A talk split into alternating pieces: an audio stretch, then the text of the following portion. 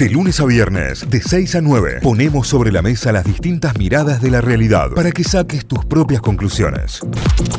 Bueno, nos metemos en un informe especial y atención con esto a todos aquellos que nos hemos acostumbrado ya, de hecho en este programa nos hemos acostumbrado tanto al uso del tapabocas que hacemos el programa ya con el tapabocas hecho y demás, y a mí ya no me resulta algo pesado. No, no, para mí es completamente natural. Claro, en su momento, eh, y eh, es más, paso tiempo con el tapabocas puesto sin darme cuenta que lo tengo puesto, con lo cual lo tengo incorporadísimo y eso me, me pone contento, digamos. Bueno, un poco de eso se trata y tiene que ver con a, qué cosas nos acostumbramos, a qué cosas deberíamos acostumbrarnos y cómo mejorar nuestra calidad de vida en función de la realidad que tenemos hoy, que es una realidad atravesada por una pandemia.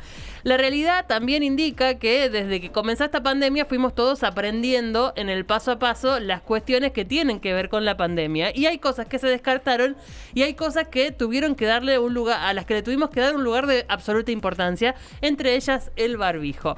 En función de esto, y lo que vamos a contar es una investigación que además toma en cuenta la, OMS, la Organización Mundial de la Salud, o sea, es una investigación a nivel internacional que tiene destacado prestigio a esta hora, eh, porque se especificó particularmente en desarrollar cómo se transmite el virus bajo su mayor posibilidad de contagio que es a través del aire. Claro. ¿No?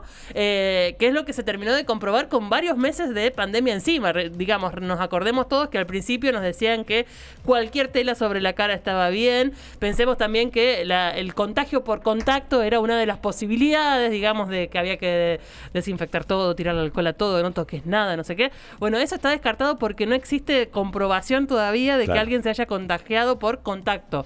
Y em, también lo que se descartó científicamente es que eh, las gotas que contagian de los aerosoles personales son las gotas grandes que caen del aerosol. Y en realidad eh, lo que termina confirmando esta, esta investigación es que lo que contagia en realidad es el aerosol. Lo que circula en el aire, no lo que cae del aerosol. Porque lo que cae es lo más pesado, por lo general no va a tener casi tiempo en, el aire sostenido. Y en función de eso, lo que tenemos hasta acá es que el barbijo es un filtro.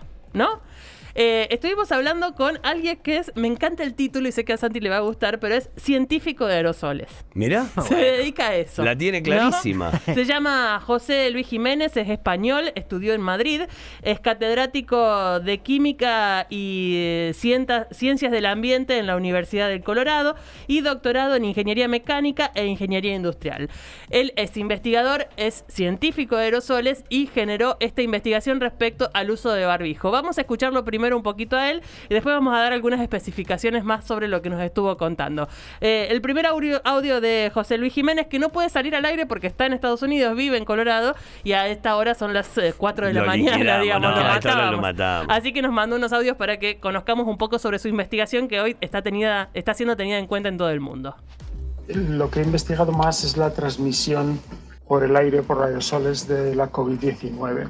Entonces, bueno, los barbijos son filtros y yo soy un científico de aerosoles y siempre usamos filtros, porque cuando estás investigando, pues a veces quieres quitar los aerosoles, pues para ver cómo responde el instrumento con aerosoles y tal, y bueno, y pues en general eh, es una cosa que la usamos mucho, ¿no? El barbijo simplemente es un filtro con una forma que te pones en la cara, ¿no? Entonces yo empecé a investigar en, digamos, en febrero del 2020, cuando empezó a digamos, a estar la pandemia más descontrolada y a, que, que, no lo iban a controlar y que iba a llegar a, casi todos los sitios. Y entonces, pues la, me preguntaba yo si esto se transmitirá por el aire, por aerosol, estado que se transmite tan deprisa y parece que no la controlan, ¿no? Y entonces la, la OMS pues lo negaba, ¿no? No decía que esto era desinformación, que por el aire no iba, que eran gotas pesadas que caían al suelo. Y entonces empecé a trabajar con otros científicos a investigar esto y bueno, investigamos, por ejemplo, en aquel momento el caso del coro de Estados Unidos, que parecía un caso muy claro de transmisión por el aire. Y bueno, poco a poco pues se ha ido acumulando una gran cantidad de evidencia y ahora hemos visto que lo que nos decía la OMS de que esto se transmitía por gotas pesadas que caen al suelo y por superficies prácticamente es muy poco importante. Por superficies hay cero casos demostrados, ¿no? Entonces, no, si la, si fue la pandemia se transmitiera así no sería tan difícil de demostrar en muchos casos con cámaras y con, y con mucha información, ¿no? Y sin embargo, lo que nos decía la, la OMS, que era desinformación, que era la, transmisión por el aire, pues resulta que es la transmisión dominante y la única importante, ¿no? Entonces, pues esto le ha dado la vuelta a la tortilla, ¿no? Y entonces, claro, por eso al principio cuando nos decían que eran gotas pesadas y superficies, pues las mascarillas no eran tan importantes, ¿no? Salvo en un hospital. Pero una vez que a lo mejor solo pues cualquier trapo colgado delante de la cara pues podía parar esas gotas que son como un proyectil, ¿no? Viene y lo interceptan y ya está. Pero ya al darnos cuenta que no, que flota en el aire como el humo, como los aerosoles y nos infectamos al respirarlo, pues ya hace falta otra cosa. Las, barbijos, las mascarillas son filtros, son filtros de aerosoles. Y entonces necesitan tres cosas. Tiene que ser un buen filtro, un material que cuando por ahí pasa el aire que respiras o que exhalas, que la mayoría de los aerosoles se quedan pegados a ese filtro. La segunda cosa es que sea respirable, que no ponga mucha resistencia al paso del aire, ¿no? porque si no te agobia es difícil de llevar mucho tiempo. Y la tercera cosa es que se ajuste bien a la cara porque por un hueco que es el 1 o el 2% del área de la mascarilla pasa la mitad del aire que respiras sin filtrar y un poco estás llevando el barbijo de decoración, ¿no? Qué importante esto último que nos dice, digamos, saber que el barbijo debe ir bien pegado a la cara. Ya más o menos manejamos la información, por más que no la ejecutemos en la realidad correctamente, porque eh, también es cierto, eh, saber que ah, tiene que ir bien pegado, porque si no la mitad del aire pasa sin filtrar, eh, es un dato al que debemos tener en cuenta definitivamente. Él habla además de que... Mm, parte del el pospandemia o, o la readaptación de, la, de, la, pandemia en función de la información que tenemos hasta acá eh, y al margen de, los circuitos de vacunación que definitivamente van a tener que seguir dándose y seguramente se incorporen a, las cartillas de vacunación eh, periódicas, se incorpore a la vacuna de la gripe o, donde sea, digamos, la cuestión es que te vas a tener que seguir vacunando para mantener el control sobre el coronavirus. Eh, una, una decisión que tiene que tomar el Estado es poder distribuir y hacer llegar a toda la población barbijos de calidad. Eh, evidentemente está científicamente comprobado que un barbijo cualquiera, de una tela cualquiera, no cumple con los, los requerimientos científicos que te protegen. Entonces tiene que ser parte del Estado eh, una política en la que se distribuya y se llegue a todos los lugares de, de cada uno de los países, a toda la población, con barbijos de calidad que filtren en las condiciones en las que debe ser filtrada, en este caso, el virus, para protegernos.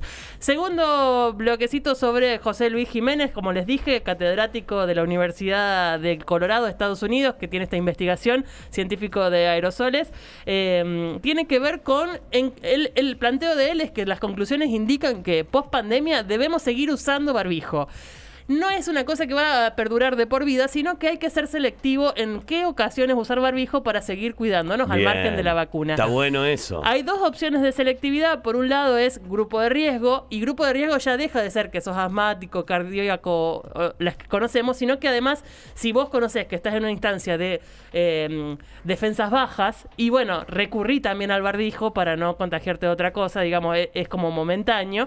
Y por otro lado, la circunstancia social. ¿En qué circunstancia? Sociales es recomendado usar barbijo. O sea, son las dos eh, categorías en donde vos deberías tener presente que usar barbijo va a mejorar tu calidad de vida. Así nos lo cuenta José Luis Jiménez, este investigador de la Universidad de Colorado se puede hacer un uso selectivo, ¿no? Entonces yo diría, pues las personas de más riesgo y las situaciones de más riesgo. Pues las personas de más riesgo, pues las personas que si pillan la gripe, por ejemplo, pues se pueden morir, como la gente mayor o gente que está inmunodeprimida o que tiene cáncer, yo qué sé y también las situaciones de más riesgo, ¿no?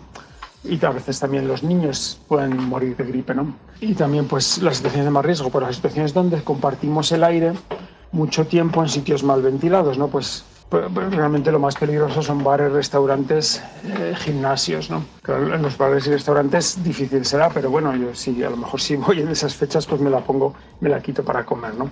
Y también pues sitios como aviones, autobuses, el transporte público, oficinas, hospitales, a lo mejor si llegas al hospital a, urgencias, a emergencias, pues entonces deberían tener allí buenas mascarillas y alguien te enseña a ponértelas para que, por ejemplo, la gente mayor que llega allí, pues lleve la mascarilla puesta, ¿no? sobre todo en épocas que hay enfermedades de estas respiratorias. ¿no? Y en, en situaciones así me imagino que esto es lo que se debería hacer, ¿no? Claro, una cosa es lo que se debería hacer y otra lo que se haga, ¿no? Me imagino que lo que pasará en realidad, pues es que mm, habrá gente que, las lleva, ¿no? Que lo entenderá y se las pondrá y tal, y luego, pues igual, si no es obligatorio, pues habrá gente que la resiste, ¿no? Hay una, minoría de gente que le, ha cogido un gran odio a las mascarillas, ¿no?